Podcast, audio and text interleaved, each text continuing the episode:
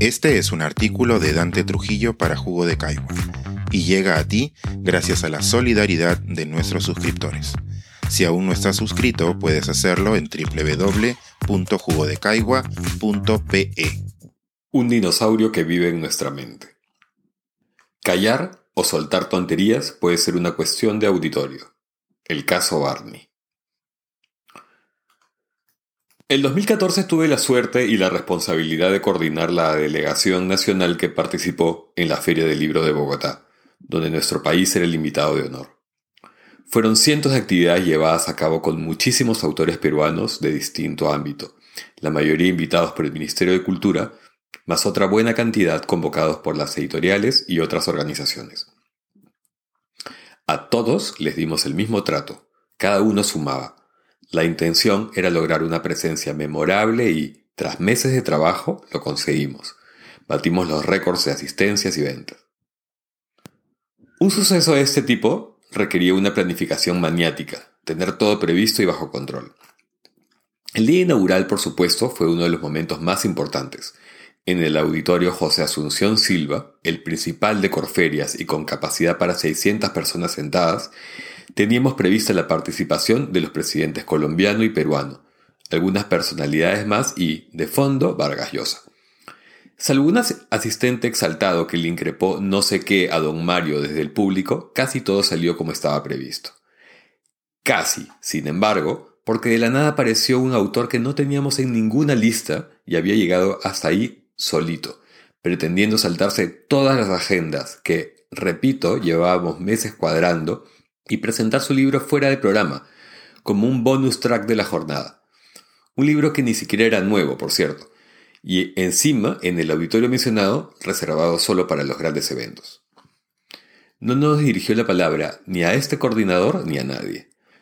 Solo con la fuerza de sus relaciones sociales, su hipotético prestigio y unos derechos que suponía con naturales, decidió mandarse por la libre.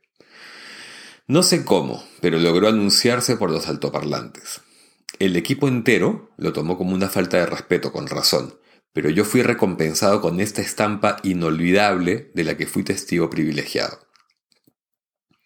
Llegado el momento, pude verlo entreabrir las pesadas cortinas del escenario para comprobar que no había nadie, absolutamente nadie en el patio de butacas esperando su presentación. Fue como una imagen de historieta asomó sus ojos para un lado, para el otro y luego retrocedió. El cortinaje fue quedándose quieto y así, sin pena ni gloria, Alfredo Barnechea se esfumó del auditorio de la feria. Ayer recordé esta anécdota cuando vi el video de su participación en uno de aquellos plantones que reúnen no sé si a diario a unos cuantos exmilitares y diletantes y peatones sin nada mejor que hacer en los alrededores de Loalo Quiñones. En menos de cuatro minutos, Barnechea se manda con una serie de disparates que provocarían risa si viviésemos tiempos menos crispados. Hoy dan vergüenza y cierta inquietud. En realidad, cuando empiezan a grabarlo ya está terminando su alocución, así que seguro nos perderemos para siempre algunas perlas cultivadas de la sin razón. Pero esos 3 minutos 47 segundos bastan, sobran más bien, para captar su esencia. Arranca diciendo que 34 expresidentes de Iberoamérica, comillas, salieron a decir que hay fraude en el Perú y tenemos que defender la democracia porque es defender a América Latina, cierra comillas. Creo que sé a qué se refiere, pero no es verdad lo que dice. Me parece que alude a un documento que hizo circular Andrés Pastrana, quien ya merece programa propio en Willax, en representación del Grupo IDEA, una asociación de antiguos mandatarios de derecha que, para empezar, no firman 34 sino 23 celebridades como Uribe, Macri, Fox, Aznar, en que en realidad no dice nada de lo referido por Barnechea, sino apenas, comillas, instamos a ambos pretendientes a que contribuyan con sus liderazgos a sostener la paz ciudadana y a esperar a que los órganos constitucionalmente competentes dicten su final resolución. Cierra comillas. Todo lo demás es cosecha propia del ex candidato axiopopulista. Luego este dice que pasaba por ahí como uno más, un ciudadano de a pie que agradece, comillas, que lo hayan hecho subir, comillas, al estrado. Pero eso no tiene nada preparado, y se le estremece la voz cuando afirma con su corazón, no con su cabeza, enfatiza, sino con su corazón, que está con las Fuerzas Armadas y Policiales, y las viudas y los huérfanos, se entiende que el terrorismo, que el señor Sagasti no respeta, que la izquierda no respeta, que Cerrón mató, que los senderistas familiares de Cerrón mataron en Junín. Vaya, es difícil soltar tantas cosas idiotas con solo 21 palabras. No me extenderé en rebatir tales paparruchas, pero Vladimir Cerrón, que es un impresentable que ojalá salga de circulación pronto, bien podría denunciarlo por difamación y calumnia. Es un delito, sería lo justo. Luego se pone mejor o peor según cómo se vea. Contradiciendo la verdadera declaración de la idea, dice, comillas, esta pelea no termina con la proclamación del jurado. Ese jurado es espurio y en su proclamación no termina la pelea. Acá comienza a ponerse eufórico. No vamos a aceptar a un presidente irrerulo, nulo quiso decir. Vamos a pelear y no vamos a reconocer el fraude. La pelea no termina con la proclamación del jurado, cierra.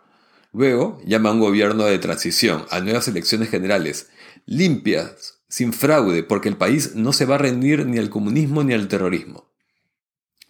Después añade no sé qué tontería de Grau saliendo con su barco a defender la constitución para finalmente referirse a una supuesta alianza invencible de civiles y militares, que no queda claro qué va a defender y decirle al jefazo del comando conjunto que le manda saludos a sus generales. No dejan de asombrarme ciertas torsiones semánticas al uso.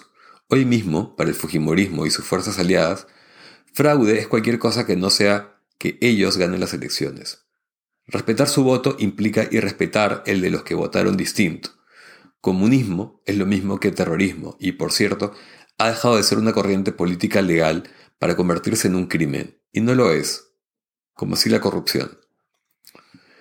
Qué flojera oír las mismas monsergas. Uno pensaría que un tipo tan instruido y ya viejo podría al menos no rociar el cosmos de caca como un troll de la coordinadora republicana. Lo que sí, no soy abogado, pero aquí hay reunidos, me parece, varios delitos más. Sedición, promoción de esta, conspiración y rebelión. Mi viejo tenía unas cuantas frases que componían su arte vital, máximas que repetía cada vez que consideraba necesario, como quien toma un remedio del botiquín. Una era esta, atribuida a Aristóteles. El hombre es amo de sus silencios y esclavo de sus palabras. Ayer miraba a Barnechea y recordaba lo de Bogotá y pensaba cuánta razón tenían Aristóteles y mi viejo. Qué manera de dejar pasar una excelente oportunidad de quedarse callado, de no hacer el ridículo, de no estar. Lamentablemente, Barney quiere seguir siendo un dinosaurio que vive en nuestra mente. Si se bajó del escenario de Bogotá hace siete años, fue porque no tenía quien lo escuchara. Hoy se manda por lo contrario, porque tiene aunque sea una micro tribuna. Ya sabemos qué hay que hacer si no queremos seguir escuchándolo. Por recurrir a otra vía, si alguien lo quiere bien, que le recomiende cerrar las cortinas y retirarse discretamente. Este es un artículo de Dante Trujillo para Jugo de Caigua y llega a ti gracias a la solidaridad de nuestros suscriptores. Si aún no estás suscrito, puedes hacerlo en www.jugodecaigua.pe.